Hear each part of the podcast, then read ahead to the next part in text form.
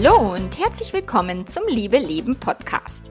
Dem Podcast, in dem sich alles um echte Liebe dreht, um aufregende und aufgeflogene Affären, ein langes und leidenschaftliches Liebesleben und Beziehungen, die erfüllend sind und in die du dich gerne investierst.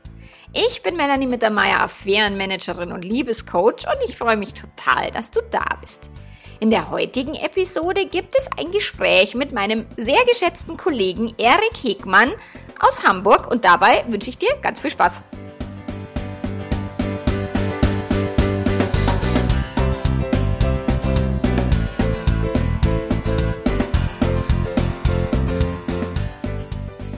Ja, herzlich willkommen an alle, die uns jetzt zuschauen. Herzlich willkommen, lieber Erik. Ich freue mich total, dass du, du bist ja so eine Berühmtheit im, in, in der Paartherapie-Szene und du wirst ja eigentlich von sehr großen Formaten eingeladen. Und ich freue mich total, dass du auf meinem Podcast jetzt erscheinst und dass du hier dir die Zeit dafür nimmst. Also herzlich willkommen und schön, dass du da bist. Liebe Melanie, ich danke dir ganz herzlich für die Einladung und für dich nehme ich mir auf jeden Fall Zeit, weil das, was du machst, finde ich ganz, ganz großartig. Du bedienst da eine so wichtige ich will nicht sagen Nische, weil es ist ein großes Thema und es kommt mhm. häufig vor, aber doch, du hast da eine sehr spitze Ausrichtung ähm, und ähm, eine unglaublich wichtige Ausrichtung, wie ich finde. Denn alle wollen die treue monogame Beziehung, nur keiner macht sie. Und ja. das bedeutet, ähm, irgendwie muss man über dieses Gap reden dazwischen und man muss damit mhm. umgehen lernen, dass es Bedürfnisse gibt, die die Partnerin, der Partner vielleicht nicht erfüllen kann, vielleicht auch nicht erfüllen möchte. Ähm, und deswegen muss man sich noch lange nicht trennen. Da mhm. gibt es noch eine große Möglichkeit an Verhandlungen, die man führen kann, wenn man natürlich den Mut hat, da auch mal über den einen oder anderen eigenen Schatten zu springen. Genau, und darüber werden wir ja heute mal ausführlich äh, sprechen, über den Mut, über den Schatten zu springen oder eben den, den Nichtmut, den die Menschen oftmals haben und dann eben ähm, mit, mit Fackeln und Heugabeln auf uns losgehen, wenn wir eben heiße Eisen anfassen. Also bei mir ist es sehr häufig der Fall, weil ich ja fast nur, oder ich bin, meine Ausrichtung ist ja klar, aber bei dir ist es auch so, ich weiß, du bist ja der Chefherausgeber oder der Chefredakteur eines großen Beziehungsmagazins und das heißt, deine Reichweite ist ja natürlich auch noch viel größer. Und äh, wenn du dann diese heißen Eisen einpackst, dann äh, kommt ordentlich was im, im Netz an. Ich finde es bei uns, also bei Beziehungsweise selber, natürlich, wenn wir das Thema Untreue haben, wenn wir ähm, Berichte haben, darauf legen wir ja großen Wert, also dass wir authentische Erzählungen haben von Paaren, denen das passiert ist oder bei denen mhm. irgendwas passiert ist. Und wenn ich dann lese, wie deren Mut abgewertet wird durch mhm. die eigene Meinung, die dann verallgemeinert als ähm, ja als Richtung vorgegeben wird, ähm, das finde ich sehr schwierig. Mhm. Aber wir kommen damit noch ein bisschen besser zurecht. Wir schützen unsere anonymen Erzähler, Erzählerinnen. Bei dir lädt es sich ja natürlich persönlich ab. Mhm. Und ich habe immer dieses Bild wirklich damals aus dem Film ne, Frankensteins Monster, wie sie mit Fackeln und Heugabeln auf den vermeintlich Bösen losgehen, der eigentlich ja der Gute der Geschichte ist. Mhm. Und ich finde es schwierig ähm, einzusehen, dass ja Beziehungsmodelle, die man selber nicht ertragen kann, die muss man ja nicht eingehen. Also warum soll man da so sehr auf andere schimpfen? Das verstehe ich nicht. Und woher kommt diese Bedrohung, die die Menschen mhm. dadurch fühlen? Weil das muss man natürlich schon auch ernst nehmen. Die sind ja so laut, weil dieses Thema sie triggert, weil es sie berührt. Mhm. Nur wie erreiche ich die, um ihnen sagen zu können, das, was da euch triggert, das solltet ihr euch angucken. Das ist ganz wichtig, dass ihr euch das anguckt, weil dieses Gefühl, das will euch etwas sagen. Mhm. Und das funktioniert natürlich nicht, indem man zurückschießt. Auf der anderen Seite muss man auch Grenzen setzen und sagen, stopp, ich lasse mich jetzt nicht beschimpfen. Mhm. Ich weiß nicht, wie du diesen Spagat manchmal schaffst. Ich bewundere dich dafür. Also äh, tatsächlich ist es so, dass ich ihn manchmal nicht schaffe und dann auch tatsächlich weniger auf Instagram poste oder auch keine Reels produziere. Also ich hatte jetzt ein paar virale Reels und ich habe die Schnauze voll. äh, wo ich mir denke, okay, nein, also mir geht es tatsächlich auch nicht um die Reichweite oder die Reichweite so stark zu steigern. Deswegen habe ich dann nicht so viel Bock drauf und mache es dann auch nicht mehr.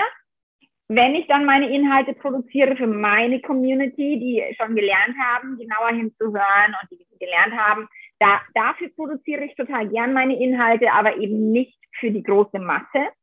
Und was ich auch festgestellt habe, ist tatsächlich, dass dann die Alters, also dass ich um, um auch Menschen, die auf mich draufhauen, die sind meistens so Anfang 20 oder ich hatte neulich wirklich ein Mädchen, die, die, da habe ich mir dann das Profil angeguckt und da sah ich eben auf dem Profil geboren 2006. Die ist so alt wie meine Tochter, 15.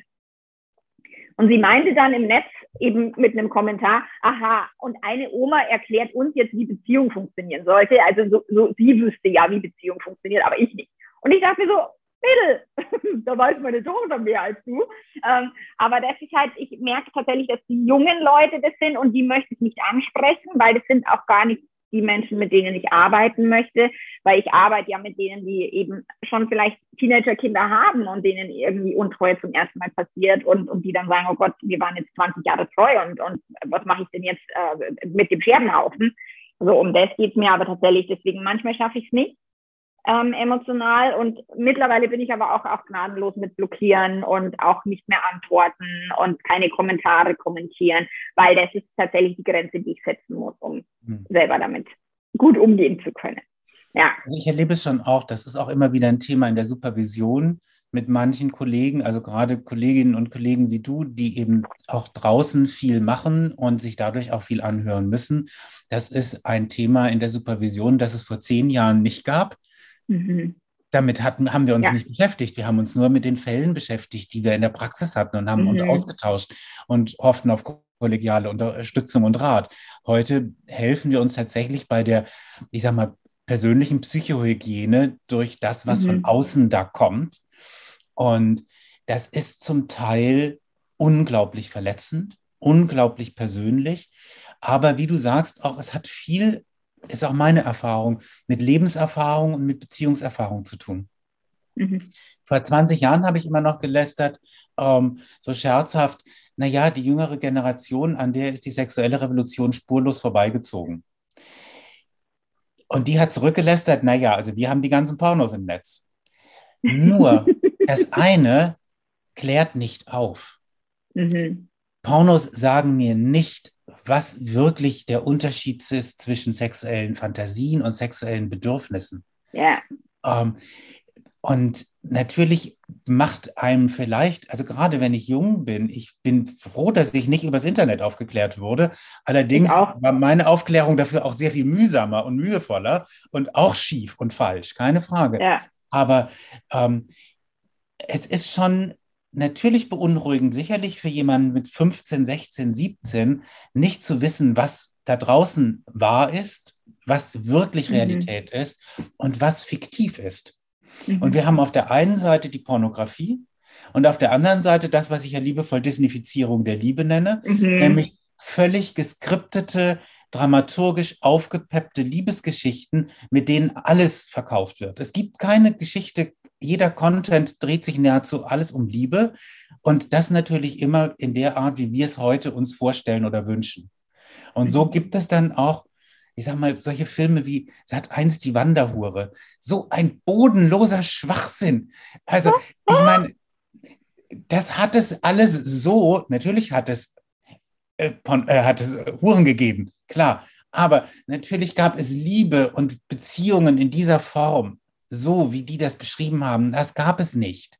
Das war mhm. nicht Ziel der Sache. Das ist ein Ding, das gibt es seit 150 Jahren erst. Ja, genau. Mit der Romantik angefangen. Vorher waren das alles Zweckgemeinschaften und die waren alle nicht monogam. Die ja. waren alle offen. Und auch vor 50 Jahren waren Beziehungen alle geöffnet. Sie waren nur einseitig und heimlich geöffnet. Ja, genau. Wir haben und tatsächlich hatten immer nur die Männer die die Männer genau. hatten die Möglichkeit und die Frauen haben dem Ofenrohr ins Gebirge geschaut. Und jetzt deswegen, also ich bin da wirklich so, dass ich sage, ich finde es ja so cool, dass Frauen jetzt mittlerweile auch mehr fremd gehen, weil das eine Form von Feminismus ist und von Gleichberechtigung. Und nur das ist auch das, was ich erlebe im Netz, dass auf Frauen halt viel mehr draufgehauen wird, auch die, die entspannt offene Beziehungen leben mit Konsens, mit Absprachen, also nicht heimlich, sondern die das wirklich auch verantwortungsbewusst tun, beispielsweise die Anna Zimt oder sowas. So, und dann mit den Heugabeln und Fackeln auf sie losgegangen wird, wo ich sage, also so eine erwachsene Beziehung muss irgendjemand erstmal hinkriegen, wie die führt. Das muss man, und, genau, das ist der Punkt. Das muss man erstmal hinkriegen. Es ist ja nicht so, dass eine Öffnung einer Beziehung die Beziehung leichter oder einfacher macht. Das ist genau. erstmal, das ist erstmal der Punkt, wo es jetzt dann dran geht. Jetzt muss es wirklich darum gehen, ganz tief reinzugehen. Was macht dir Angst? Erträgst mhm. du es, wenn ich nach Hause komme und dir erzähle, ich hatte was anderes gerade? Muss mhm. ich unter die Dusche? Muss ich, muss ich erst sterilisiert werden oder darf ich dich küssen? Oder im Gegenteil ist es vielleicht so, dass du sagst, oh, was hast du gelernt? Kannst du mir zeigen? Und wir gehen gleich ins Schlafzimmer. Das mhm. muss ich erst ausprobieren. Das muss man erst lernen. Mhm. Und ich sage nicht, dass das für jeden geeignet ist. Also überhaupt nicht. Das ist nicht meine, meine Wertevorstellung. Aber ich wehre mich wirklich dagegen, dass Menschen aufgrund der eigenen, des eigenen Gefühls von Bedrohung durch andere mhm. auf andere rumschimpfen. Und mhm. das ist letztlich, Freud nannte es einen Abwehrmechanismus. Das ist der Abwehrmechanismus der Projektion. Und ähm, ich weiß nicht, wollen wir einmal kurz den erklären oder kann ich den ja, so um, um, nein, unbedingt. Also tatsächlich ist auch, das ist so eine Frage, die ich mir aufgeschrieben habe. Also was sind denn die Abwehrmechanismen? Also was genau heißt es? Abwehrmechanismus ist ja erstmal nur so ein Begriff. So, was genau heißt Abwehrmechanismus und wie zeigt sich der? Also das fände ich also auch rein praktisch in der, in der Paar, Paarbeziehung, so im ganz normalen Alltag. Also ja, also ich sag mal, gerade Projektion ist relativ dieses eine Ding, das, was einen an anderen Menschen stört, ist etwas, was einen heimlich an einen selbst meist auch stört. Das mhm. nennt sich Projektion. Und Abwehrmechanismen sind Schutzstrategien der Psyche, die unbewusst ablaufen. Ähm, es mhm. gibt ein Modell in der ähm, Psychotherapie, das nennt sich das Stress-Vulnerabilitätsmodell. Das ist letztlich nichts weiter als das Bild eines Fasses. Da läuft ganz viel Stress rein. Und mhm. je nachdem, wie du aufgewachsen bist, wie du äh, geprägt wurdest, vielleicht auch wie deine ähm, genetische Disposition ist, ähm, umso mehr Fassungsvolumen hat dieses Fass oder umso weniger. Und das bedeutet, es läuft relativ schnell voll und es gibt verschiedene Möglichkeiten, da wieder Stress abzulassen. Ähm, das kann Ruhe sein, das sind die Dinge, die man selber entwickelt, beispielsweise Meditation, Sport, ähm, positives Denken, all diese Sachen. Und dann mhm. gibt es Dinge, die macht die Psyche von alleine, weil da kommt man selber vielleicht nicht dahinter. Und Abwehrmechanismen, da sagt ein Kollege so schön, sind kluge Diebe. Die hinterlassen keine Spuren. Ein dummer Dieb mhm. bricht bei dir ein, verwüstet die Wohnung, du rennst zur Polizei und dann wird er gefasst, weil er kam nicht weit. Ein kluger Klar. Dieb hinterlässt keine Spuren und drei Monate später stellst du fest, mein Tresor ist weg. Da ist der Dieb auch schon längst weg. Mhm. Und Abwehrmechanismen sind die klugen Diebe. Und das heißt, gerade bei dem Thema Projektion, das, was mich am meisten stört, ist etwas, was mich triggert. Und die Frage ist dann immer, warum triggert mich das? Also wenn ich alleine von der Geschichte der Untreue eines anderen Paares Herzrasen bekomme, auf die Tastatur hauen muss, mhm. abwerten muss, was immer bedeutet, ich bin ja eigentlich schon niedrig und ich muss jetzt jemanden noch niedriger kloppen, damit ich mich noch wohlfühlen kann. Mhm. Dann würde ich immer schon empfehlen, warum ist das so? Was will mir dieses Gefühl von Ärger sagen? Das, irgendwas bedroht mich offensichtlich. Und das kann vielleicht sein, weil ich aufgewachsen bin. Vielleicht haben in meinem Umfeld als Kind äh, ein Paar sich betrogen und danach getrennt. Und das war für mich etwas ganz Furchtbares. Das können mhm. alles Erfahrungen sein, die darauf hinzahlen. Aber letztlich ist es etwas, was mit mir zu tun hat. Denn dieses Paar da drüben, ob das eine offene Beziehung hat, auf Sexpartys geht, ähm, in Swingerclubs oder nicht, kann mir völlig egal sein. Das bedroht mich nicht. Mhm. Und da dann Fackeln und Heugabeln rauszuholen, da würde ich schon einmal fragen wollen, welche Fantasien, welche Bedürfnisse hast du, die du unterdrückst, und die du abarbeitest durch die Projektion auf andere? Ich meine, du hast im, im also als wir das, äh, den Termin vereinbart haben und so, dann hast du mir auch geschrieben, dass, dass tatsächlich diese Abwehrmechanismen ja so wahnsinnig schwer zu erkennen sind. Und dass sie ja wahnsinnig, und das ist das, was ich immer wieder, ich, ich habe ja wirklich bei meinem ersten viralen Reel, ich habe echt versucht. Ich habe versucht, den Menschen wirklich mit Geduld und so nahezubringen. Schau mal, bei Esther Perel beispielsweise, die weltweit führende Therapeutin, die zum Thema Fremdgehen auch Bücher geschrieben hat und so. Nein, das muss ich nicht wissen, das weiß der gesunde Mensch. Okay.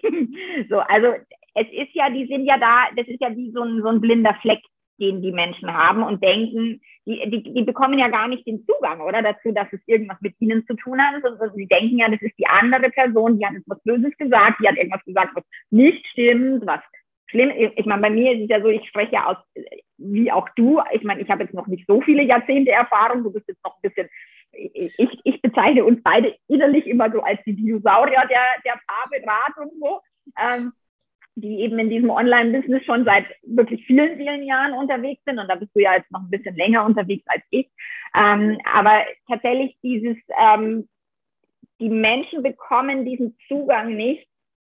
Ich bin das Problem, meine Gedanken sind das Problem, meine Erwartungen sind das Problem, sondern sie denken, ich wäre das Problem oder die, Paar in deinem Magazin, was die Geschichte erzählt oder, oder, oder, oder. Warum ist es so schwer, da dran zu kommen? Gibt diesen berühmten Satz, von innen kann man ein System nicht erfassen. Dazu muss man raus aus dem System und drauf gucken. Mhm. Und dieser systemische Gedanke ist vielleicht hilfreich, um zu gucken, ähm, was schützt mich da und warum schützt es mich. Also diese Abwehrmechanismen sind erstmal gut und sind Schutzstrategien. Die sind auch erstmal positiv.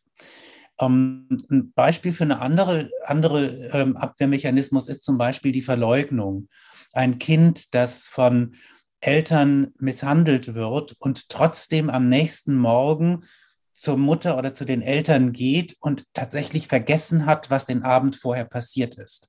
Das ist eine Überlebensstrategie der Psyche. Mhm. Und ähm, insofern, diese Mechanismen sind gut und sinnvoll, aber sie sorgen auf der anderen Seite, wie fast alle Schutzstrategien, immer für Distanz. Und das, was es braucht für zwischenmenschliche Beziehungen, für alle Formen von Beziehungen, ist Nähe. Und das kann nun mal nicht funktionieren, wenn einer in die Distanz geht. Kann niemals funktionieren. Das gilt für mhm. Ex-Zurück-Strategien, Schwachsinn, genauso mhm. wie für andere Sachen. Ich kann nach einem Streit natürlich kurz in die Distanz gehen, in die körperliche, aber ich darf nicht in die emotionale Distanz gehen. Ich muss meinem Partner, meiner Partnerin sagen, ich bin für dich da egal was gerade vorgefallen ist. Sonst entsteht eine ganz ungesunde Dynamik. Und all das kann ich nur machen, wenn ich gelernt habe, auf meine Emotionen zu hören. Insofern, dass ich verstehe, dass diese Emotionen mir etwas sagen wollen. Emotionen sind die Warnanlage unseres Gehirns. Damit mhm. sehen, also wir, wir brauchen ja etwas, was übersetzt, was wir sehen, fühlen, riechen, schmecken. Und das macht, das machen unsere Emotionen. Die sagen, oh, das ist gut, das ist toll, das ist bedrohlich. Und aus dem Grund gibt es ja auch deutlich mehr negative Emotionen als positive Emotionen, weil wir, wir mussten darüber was lernen. Und dieses Lernprogramm ist großartig. Jeder kennt es. Ähm, mein Beispiel ist immer die Herdplatte. Mhm. Fast alle Kinder haben mal auf die Herdplatte gefasst. Ist die wirklich heiß, Mama? Irgendwann mal sagte Mama, oh, weißt du, was fass doch drauf, dann weißt du es. und was habe ich gemacht? Draufgefasst und natürlich habe ich es mir gemerkt. Und da fasse ich nicht nochmal drauf. Vielleicht noch ein zweites Mal, um zu gucken, na, wann wird sie denn wieder kühler? Aber irgendwann ist dann mal gut. Und dieses Lernprogramm funktioniert auch in zwischenmenschlichen Beziehungen. Es funktioniert mit allen unseren negativen Erfahrungen, mit allen Verletzungen, die wir hatten. Mhm. Und erlebe ich beispielsweise vielleicht tatsächlich, meine Eltern haben sich getrennt aufgrund einer Affäre. Dann wird meine Alarmanlage kalibriert auf dieses Thema Untreue. Ja. Umgekehrt auch ein Paar, das mal diese Erfahrung macht, der Partner war untreu, wird natürlich deutlich vorsichtiger reagieren auf all das, was möglicherweise jetzt dann passiert. Nur diese Vorsicht führt eben dazu, ich gehe in Distanz, gucke von außen, ich lasse meine Eifersucht wachsen und damit gehe ich dann mit Ärger, mit Wut, mit Angst auf meinen Partner, auf meine Partnerin los und bringe mhm. wieder dadurch Distanz in die Beziehung rein.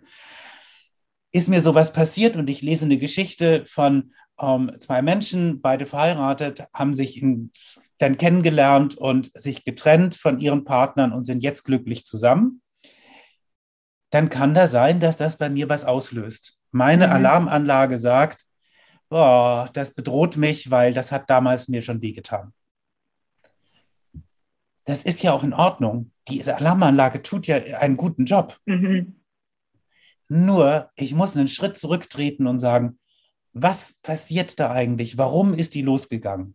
Ich gehe ja auch nicht, wenn, mein, wenn die Alarmanlage meines Autos klingelt, rasselt, gehe ich sofort irgendwie mit dem Baseballschläger auf die Straße, sondern ich gucke erstmal, war es ein Eichhörnchen, war es eine Katze, war es ein Vogel, was war da eigentlich los? Mhm. Und so mhm. ist das mit allen anderen auch, Sachen auch, vor denen unsere Emotionen uns warnen wollen.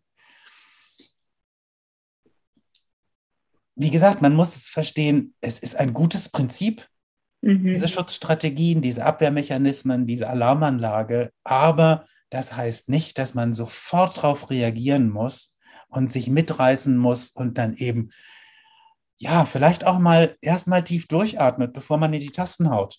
Und die arme, arme Überbringerin der schlechten Botschaft, insofern, ne, in dem Fall du, mhm. die sagt, Untreue ist ein Thema. Da kommt ihr nicht drum rum. Es ist eher wahrscheinlich, dass ihr euch damit beschäftigen müsst, als dass ihr euch nicht damit beschäftigen müsst. Mhm. Das sagt die Statistik. Deswegen macht es doch vorher. Klärt doch vorher, was was passiert, wenn, als danach, wo dann das Misstrauen so groß ist, dass es dann auch wirklich schwer ist, den Vertrauensverlust wieder hinzubiegen. Mhm. Ich meine, ich erlebe tatsächlich ganz, ganz selten, dass Paare präventiv kommen und wirklich Geld in die Hand nehmen, wirklich Zeit investieren.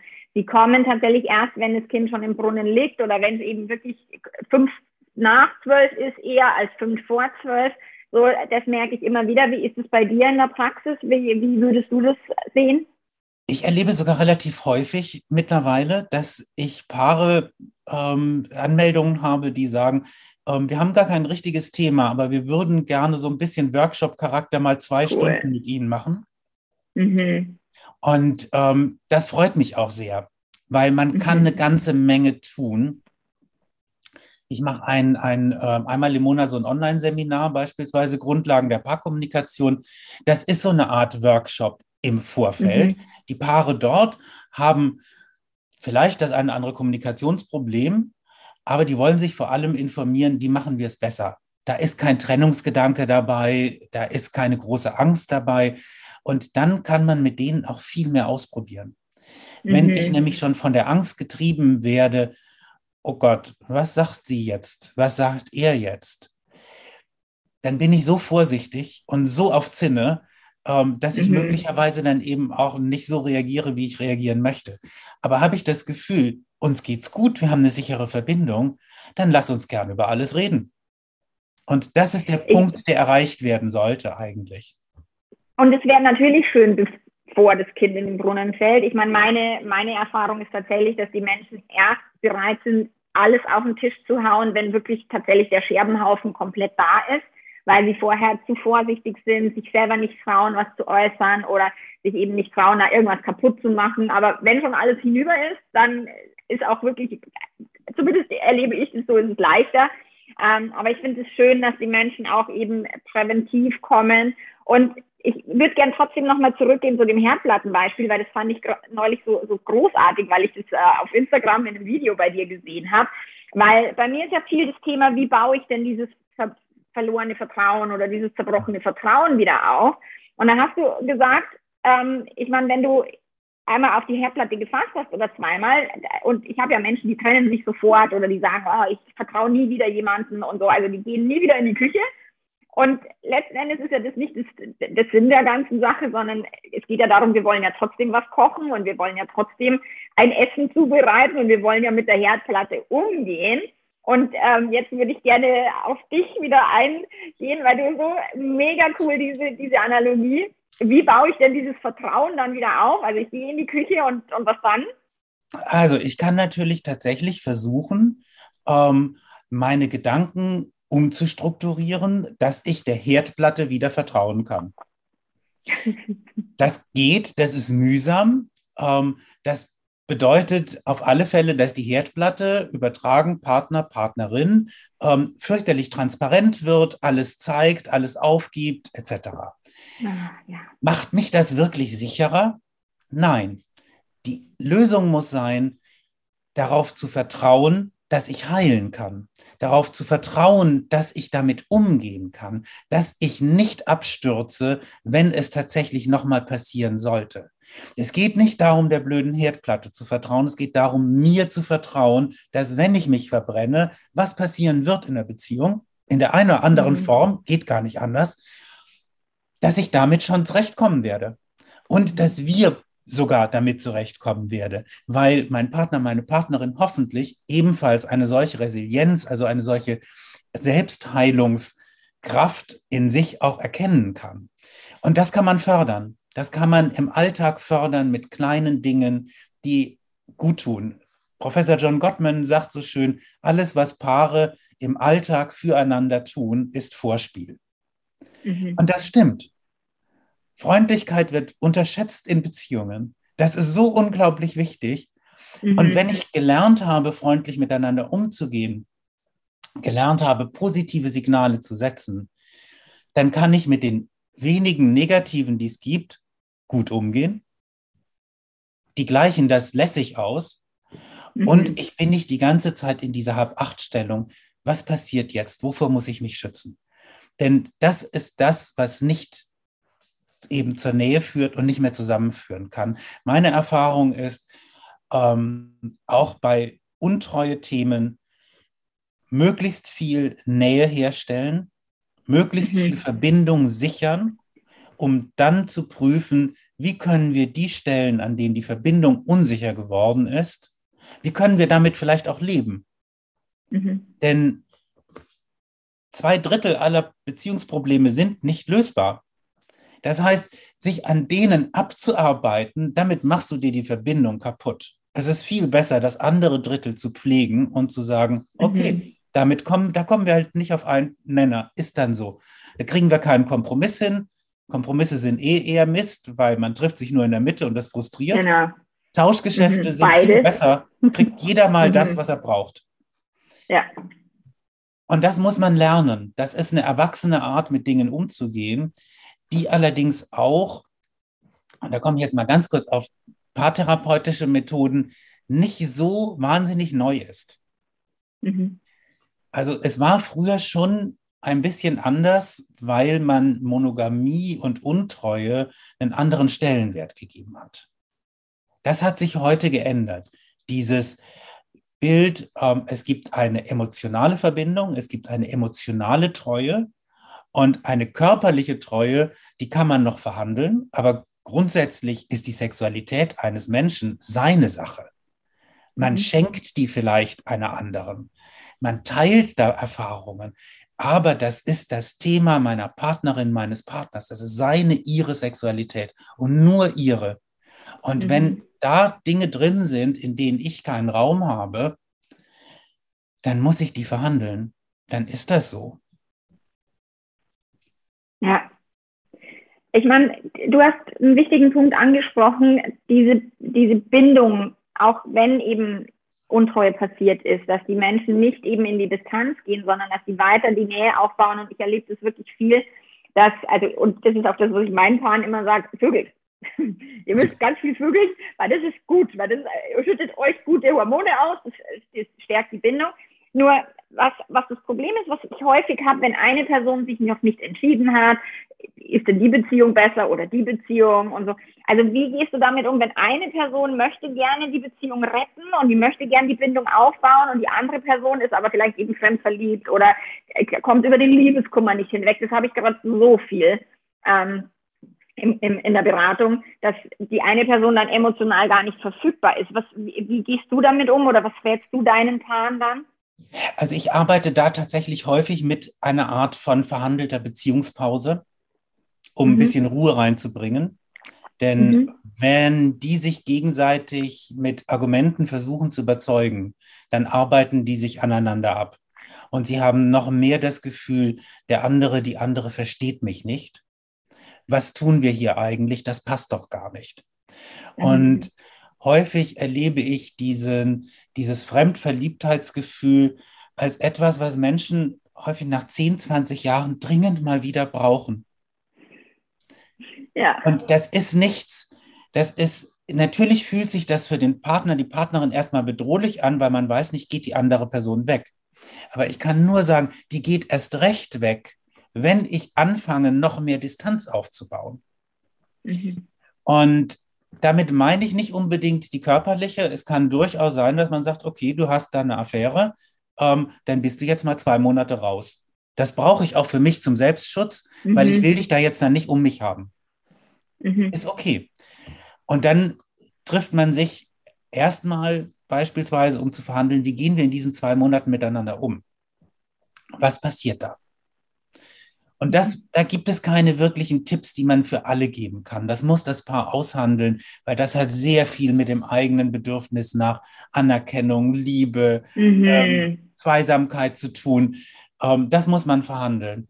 Aber ich halte schon für sinnvoll, erstmal ein bisschen rauszugehen, aber eben diese emotionale Nähe immer zumindest im Angebot zu halten aber bei manchen Paaren funktioniert das natürlich auch nicht, das muss man auch sagen. Und ja. es gibt Paare, bei denen ich auch feststelle, der Wunsch zum Verzeihen ist groß. Die Fähigkeit kommt da nicht mit. Ja. Mhm. Und das ist etwas, da kann man auch niemanden einen Vorwurf machen. Manche Menschen kommen da über diesen, diesen Sprung, schaffen den Sprung nicht. Das ist für mhm. die ein solcher Vertrauensverlust, dass sie sagen, ähm, damit, da komme ich niemals drüber hinweg. Da kann man natürlich möglicherweise dran gehen, warum ist dieser Trigger so stark? Woher kommt mhm. das? Welche Verlusterfahrungen, welche Trennungserfahrungen hatten die vorher? In dem Fall, also ich arbeite auch mit EMDR, das ist eine traumatherapeutische Methode. Mhm. Ähm, mit der kann ich Menschen mit einem hohen Leidensdruck bei sowas durchaus helfen. Aber was ich jetzt nicht tue, ist, dass ich mit EMDR mit jemandem arbeite, damit der Partner fremdgehen kann. ja, das, ja, genau. das, wäre, mhm. das wäre nun wirklich nicht, der, nicht das Ziel, sondern es geht eher darum zu gucken, okay, mein Kopf sagt mir, wir sind 25 Jahre verheiratet. Wir würden gerne noch mindestens 30 Jahre zusammen sein. Ähm, da sind andere Bedürfnisse da. Aus irgendwelchem Grund fällt es mir aber total schwer. Meine Verlusterfahrungen, meine Angst vor Trennung und Verlust sind so groß, ich würde da gerne mal drauf gucken. Dann kann EMDR eine sinnvolle Methode sein, um zu gucken, wie kann ich damit umgehen? Genau wie kann ich auch mit Liebeskummer umgehen? Wie kann ich eben mhm. mit solchen Verlusterfahrungen umgehen, sodass sie mich auch später nicht weiter belasten in Beziehungen? Ich glaube, es ist sehr individuell. Ich, würde da, ich hätte ja. keine Lösung dafür. Hast du dann, dann eine, eine, eine Patentlösung, die du deinen Paaren dann anbietest oder Übungen, die du immer mit denen machst? Also, also manchmal schicke ich Menschen eben zum EMDR oder eben Wingwave. Wingwave ist ja die Coachingform des EMDR und nur für meine Hörer EMDR heißt Eye Movement. Das das Sensitization Reprocessing. Reprocessing. Warte, dieses Wort ist so der Wahnsinn. Und da geht es um schnelle geführte Augenbewegungen, um tatsächlich traumatische Erfahrungen aus der Vergangenheit. Also das wird bei Kriegsveteranen eingesetzt, wird bei Missbrauchsopfern eingesetzt, Bombenanschläge. Also die ähm, Francine Shapiro, die das entwickelt hat, hat da tolle Bücher auch drüber geschrieben. Wingwave ist so die Coaching-Methode aus der, aus dem EMDR. Das ist so ein bisschen in, in, in den Alltag übersetzt, also nicht aus dem Klassentrauma, sondern in ein Alltagstrauma. So, deswegen, ich schicke manchmal Menschen dahin, tatsächlich, um eben Wingwave zu machen oder EMDR zu machen, um diese Vorerfahrungen zu lösen. Wenn ich merke, eine, eine betrogene Person kommt überhaupt nicht aus dem Drama raus, also ich, es ist alle kognitive Versuche, die ich mit der Person mache, scheitern, dann schicke ich die wirklich in die Traumatherapie ähm, grundsätzlich ist das, was ich hauptsächlich tue, ist, dass ich die Einzelperson stabilisiere, dass ich auch dieses, wie du sagst, nicht dem Partner vertrauen, sondern sich selbst, also nicht auf die Herdplatte zu hoffen, sondern tatsächlich äh, die eigenen Fähigkeiten zu stärken, zu stabilisieren, sodass auch die emotionale Abhängigkeit kleiner wird, um eben vom Partner loslassen zu können um den nicht, und das ist das, was ich halt so viel erlebe, dass, dass die betrogene Person ums Verrecken festhalten will an dieser Beziehung und den Partner gar nicht loslassen kann. Und das ist das, was ich meistens tue, zu sagen, okay, was kannst du kontrollieren, was kannst du, worauf hast du Einfluss, weil auf dein oder ihr Verhalten eben nicht. Also ich versuche sehr stark die, die eigene Persönlichkeit zu stabilisieren. Ähm, aber tatsächlich auch dann, also wie du, wie du es genannt hast, diese ausgehandelte Beziehungspause. Ich meine, manch, ich habe oft tatsächlich nur die eine Person im, im Coaching und nicht die andere, weil die andere sich weigert und nicht mitgehen will und keine Ahnung. Und dann wird es ein bisschen schwierig mit der Verhandlung. Deswegen schaue ich immer, wie kannst du mit dir selbst verhandeln, was brauchst du gerade und dann setze bitte auch eine Grenze, anstatt quasi erpressbar zu sein und alles mit dir machen zu lassen. Das ist das, was ich viel mache.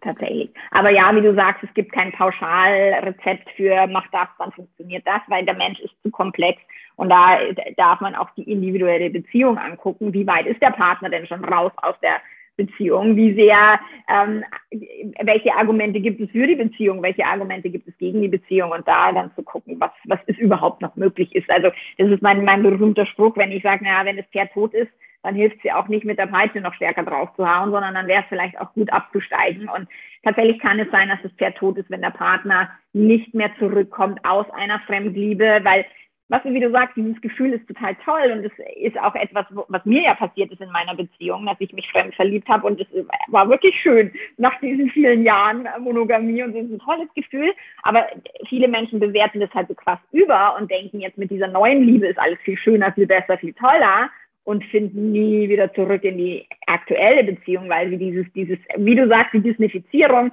das total überbewerten und plötzlich ist wieder das, das Schmetterlinge im Bauchgefühl da und plötzlich ist die Leidenschaft wieder so groß und plötzlich sind wir auf Hormondrogen ohne Ende und denken, so wird es jetzt für den Rest unseres Lebens weitergehen.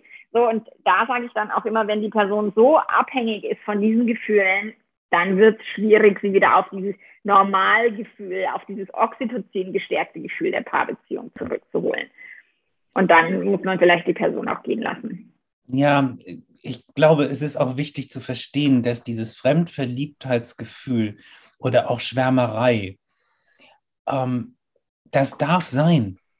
Mhm. Das darf sein. Man darf auch diese Fantasien und Wünsche haben. Mhm. Und zwischen Fantasien und Wünschen ist ja dieser große Unterschied. Das eine ist das, was in meinem Kopf passiert, was den Schalter vielleicht umlegt, damit man zu einem Höhepunkt kommt oder damit man mhm. überhaupt aus diesem äh, dem normalen Raum in einen erotischen Raum übertreten kann. Und der Wunsch ist das, wo ich sage, diese Fantasie, die würde ich tatsächlich gerne ausprobieren. Mhm, genau. Und es gibt viele Fantasien von vielen Paaren, ich mache in der Sexualtherapie dann beispielsweise auch so eine Übung, wo wir genau das mal differenzieren. Mhm. Fantasien müssen mich nicht bedrohen. Mein Partner, meine Partnerin kann neben mir auf dem Fernseher, auf, auf Net, bei Netflix sitzen und sich Sex mit Hauptdarsteller, Hauptdarstellerin reinträumen, so viel er sie will. Das bedroht mhm. mich überhaupt nicht. So, und ähm, ja, buchen wäre jetzt wahrscheinlich schwierig, daraus ein echtes, daraus sozusagen einen Wunsch zu machen. Aber das ist ja auch eben, das ist ja auch das Sichere daran. Das heißt, ich kann sicher sein, diese Person bleibt bei mir, auch wenn sie eine andere Fantasie mal hat. Das ist mhm. überhaupt nicht tragisch. Und wenn ich lerne, erstmal über Fantasien miteinander zu reden, dann kann ich im nächsten Schritt auch sagen, welche Wünsche sind es denn, die dich jetzt tatsächlich noch umtreiben? Was ist das, was du gerne erleben möchtest. Und dann kann ich ja entscheiden, ob du das mit mir erlebst. Ja. Du musst genau. da ja nicht mitmachen. Ne? Also mhm. es zwingt mich ja keiner. Und ähm, ich glaube, es kann sehr erleichternd sein, diese Differenzierung mal in seinem Kopf hinzubekommen. Mhm. Ja. Und zu sagen, das kann ich zulassen, das tut mir überhaupt nicht weh, weil jeder hat das. Und mhm. ähm, ich habe Paare, die tatsächlich dann, ähm, wenn die dann an dem Punkt sind, dass sie sich gegenseitig ihre sexuellen Wünsche erzählen. Es gibt eine Übung von Ulrich Clement, wunderbarer äh, mhm. Therapeut. Mhm. Ähm, das ist sozusagen das wichtigste, die wichtigste sexuelle, der wichtigste sexuelle Wunsch. Der wird aufgeschrieben jeweils alleine und dann wird verhandelt beim nächsten Mal, ob er vorgelesen wird, in welcher Reihenfolge er vorgelesen wird und was dann überhaupt passiert. Und meine Erfahrung ist, wenn ich diese Übung mache, das ist tatsächlich die, der, da ist große Nervosität dabei, das ist sehr großes Offenlegen, viel Angst mhm. vor Ablehnung und Zurückweisung. Und ich habe bislang immer sowas erlebt wie, was das ist es? Ja, klar können wir das ausprobieren. Ja, ja. Das ist, also möglicherweise haben die alle ein bisschen untertrieben und sich nicht getraut, wirklich ganz alles rauszulassen. Mhm. Kann sein, kann ich nicht beurteilen. Aber die Reaktion ist so viel positiver, mhm. als sich die Ma Partner das meistens vorstellen, dass ich nur appellieren kann, traut euch. Fangt ja. mit den Fantasien an und geht dann zu den Wünschen über vor allen Dingen, was ich erlebe, ist, wenn wir uns öffnen für die Fantasien erstmal und, und auch dann die, die Wünsche, wenn der Mut und dieses, ich zeige mich so verletzlich, ich zeige mich so offen und ich könnte auch dafür abgelehnt werden, weil deswegen haben sie ja so, so große Angst, es miteinander zu teilen, dass dann die Sexualität auch wieder prickelnder wird, dass die Schmetterlinge wieder fliegen, weil die Schmetterlinge fliegen ja nicht, weil du so sicher bist und so gemütlich in der Beziehung, sondern sie fliegen ja, weil du unsicher bist und weil du Angst hast und so ein, ein gewisser, gewisser Grad an Eifersucht ist eine, finde ich, eine gute Idee, weil der Partner, Partnerin ist keine Selbstverständlichkeit. Wir dürfen auch wissen, da draußen gibt es tolle Menschen und ja, ich darf mich vielleicht ein bisschen anstrengen und ein bisschen meinen Partner auch nach 20 Jahren noch umwerben, ähm, um eben diese Beziehung lebendig zu gestalten, um diese Beziehung wertschätzen. Wie du sagst, Freundlichkeit wird so wird so ähm, unterschätzt. Also für mich ist es so eine, also die Grundvoraussetzung, dass ich zu meinem Partner freundlich bin. Ich meine, so, what? Wie gehen Menschen miteinander um? Das ist mir oft unvorstellbar. Und dann eben auch tatsächlich in die Tiefe gehen im, im Sex, in der Sexualität, wenn die, Menschen, die Paare das tun würden, dann wäre vielleicht sogar die ein oder andere Affäre überhaupt nicht passiert oder gar nicht nötig, weil sie im Kontakt wären so, aber tatsächlich, ich, das ist, was ich, meine Paare, die haben noch nie einen Beziehungsratgeber gelesen, die haben sich noch nie wirklich intensiv miteinander auseinandergesetzt in ihrer Beziehung. Die, da war wirklich Haus bauen, Karriere, Kinder, ein Hamster anschaffen oder ein Hund oder was auch immer. Das ist, die Menschen sind so nach außen orientiert und wenig nach innen orientiert und vergessen an ihre Paarbeziehung irgendwann im, über den Alltag zu bringen. Und das wäre natürlich ein ganz, ganz toller Anfang, einfach mal über Fantasien zu sprechen, um sich da auch in der Paarbeziehung wieder weiterzuentwickeln. Ja, finde ich mega. Also ganz, ganz, ganz großartig. Aber da auch wieder, und ich würde, also ich meine, wir sind schon ziemlich weit fortgeschritten, ich könnte den ganzen Tag mit dir mich unterhalten. Entschuldige ich. Ähm, es ist so, so cool, es ist so spannend, dir zuzuhören und ich mag auch, ich mag auch deine Stimme total gerne, deswegen schaue ich deine Videos auch gerne. Ah, das ist lieb ähm, Dankeschön. Da würde ich jetzt auch nochmal zurückkommen zu den Abwehrmechanismen, weil genau das ist ja auch wieder der Grund, warum Paare in einer Beziehung nicht über die eigene Sexualität sprechen, nichts wissen wollen von der Sexualität des Partners, der Partnerin, weil wieder diese Abwehrmechanismen irgendwas in der Kindheit haben wir es nicht gelernt. Ich bin über die Bravo aufgeklärt worden, by the way. Und, Willkommen im Club. genau. Und da sind halt wieder diese Ängste und so. Und deswegen vielleicht an die, die Hörer, Hörerinnen da draußen, tatsächlich traut euch, euch mit dem Langzeitpartner zusammenzuhocken, euch über die wirklich wichtigen die Dinge, die euch wirklich bewegen, und zwar jenseits des Krieges oder von Corona, tatsächlich sich auch mal zu uns hinzusetzen oder, oder spazieren zu gehen und zu sagen, was ist denn in, mein, in unserer Beziehung gerade? Wie geht's dir mit mir? Wie geht's uns miteinander? Wie, wie genießt du unsere Sexualität? Gibt es irgendwas, was wir ändern sollten? So, das wäre so schön, um präventiv etwas zu tun. Und ansonsten, wenn das halt nicht gelingen soll, also das wäre jetzt der Impuls, das ist das Zeichen, auf das viele gewartet haben, nutzt es. Ansonsten habe ich, also ich habe mich vorher nochmal ganz intensiv auf deiner Webseite umgeguckt. Ich meine, du hast ganz, ganz, ganz tolle Angebote von wirklich kleinem Geld mit, mit, mit Tests und Kursen und so weiter, wo Paare anfangen können, miteinander schon in den Dialog zu gehen oder auch Einzelpersonen einfach mal sich selbst ein bisschen reflektieren.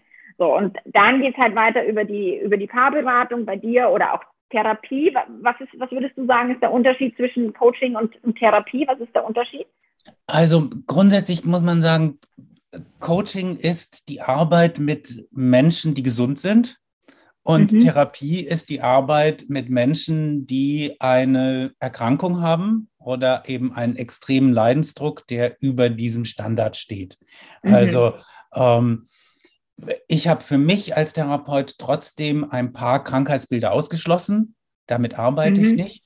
Aber ich äh, habe meine Praxis sozusagen schon auch geöffnet für Paare, wo beispielsweise ein Partner ähm, in einer mittleren, leichten Depressionsphase ist, mhm. um zu helfen, wie gehen die miteinander um. Mhm. Ähm, Bindungsstörungen, was mein Schwerpunktthema ist, sind nicht in dem ICD-10, also das ist das Klassifizierungsmodell für mhm. psychische Erkrankungen, gelistet in der Form.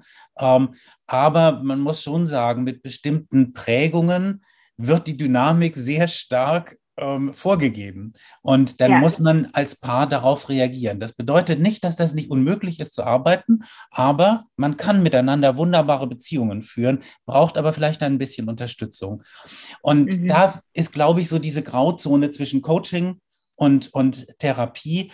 Sobald irgendwie das in eine Diagnose reingeht, ist es Therapie, auch Sexualtherapie ist, ähm, das ist wirklich ein ICD-10-Punkt Störung mhm. der sexuellen, äh, der, der ähm, sexuellen, also eine sexuelle Funktionsstörung, so heißt das. Mhm. Ähm, und ähm, da würde ich dann ähm, tatsächlich auf andere Interventionen wahrscheinlich zurückgreifen. Aber grundsätzlich sind die Werkzeuge sehr, sehr ähnlich.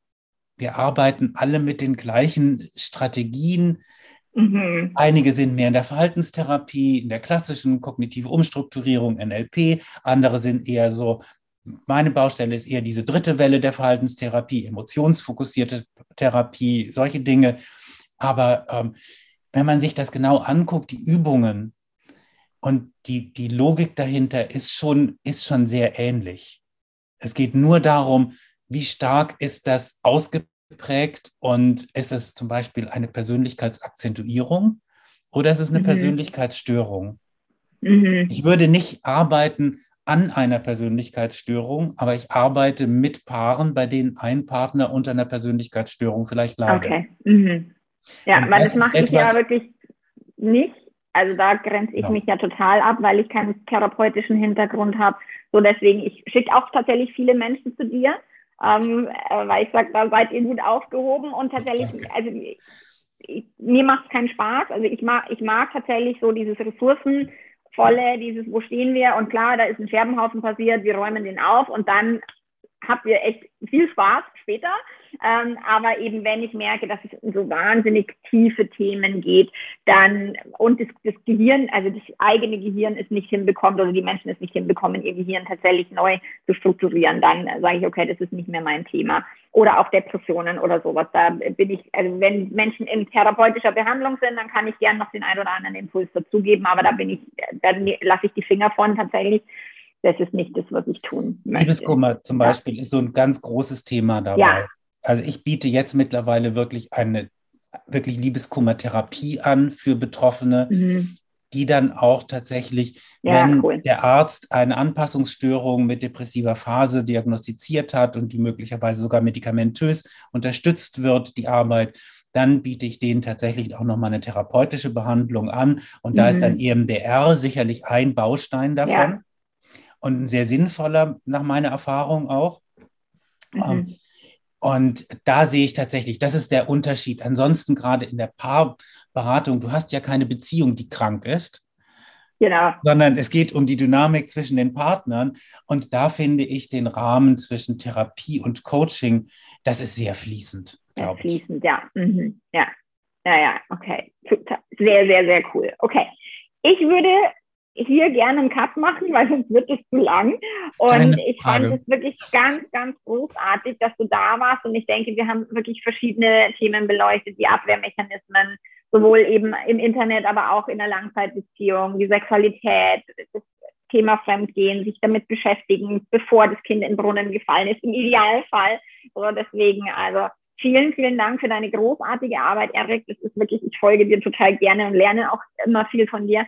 Also äh, total toll. Man findet dich im Internet unter Erik Hegmann. Ich verlinke das auch alles in den Show Notes. Es beziehungsweise ist das Magazin, was du äh, hostest. Du hast tolle Kurse, also schaut euch da um. Ähm, genau. Ja, mehr gibt's von meiner Seite nicht zu sagen. Hast du noch irgendwie ein Schlusswort, was du gerne den Leuten mitgeben würdest?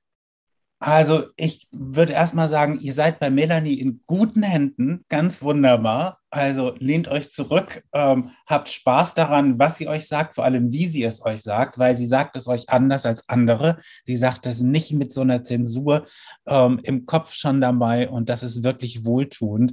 Und dafür schätze ich dich unglaublich und ich danke dir für die Einladung. Ja, sehr gerne. Also, Macht's gut, ihr Lieben da draußen. Arrivederci. Bye, bye.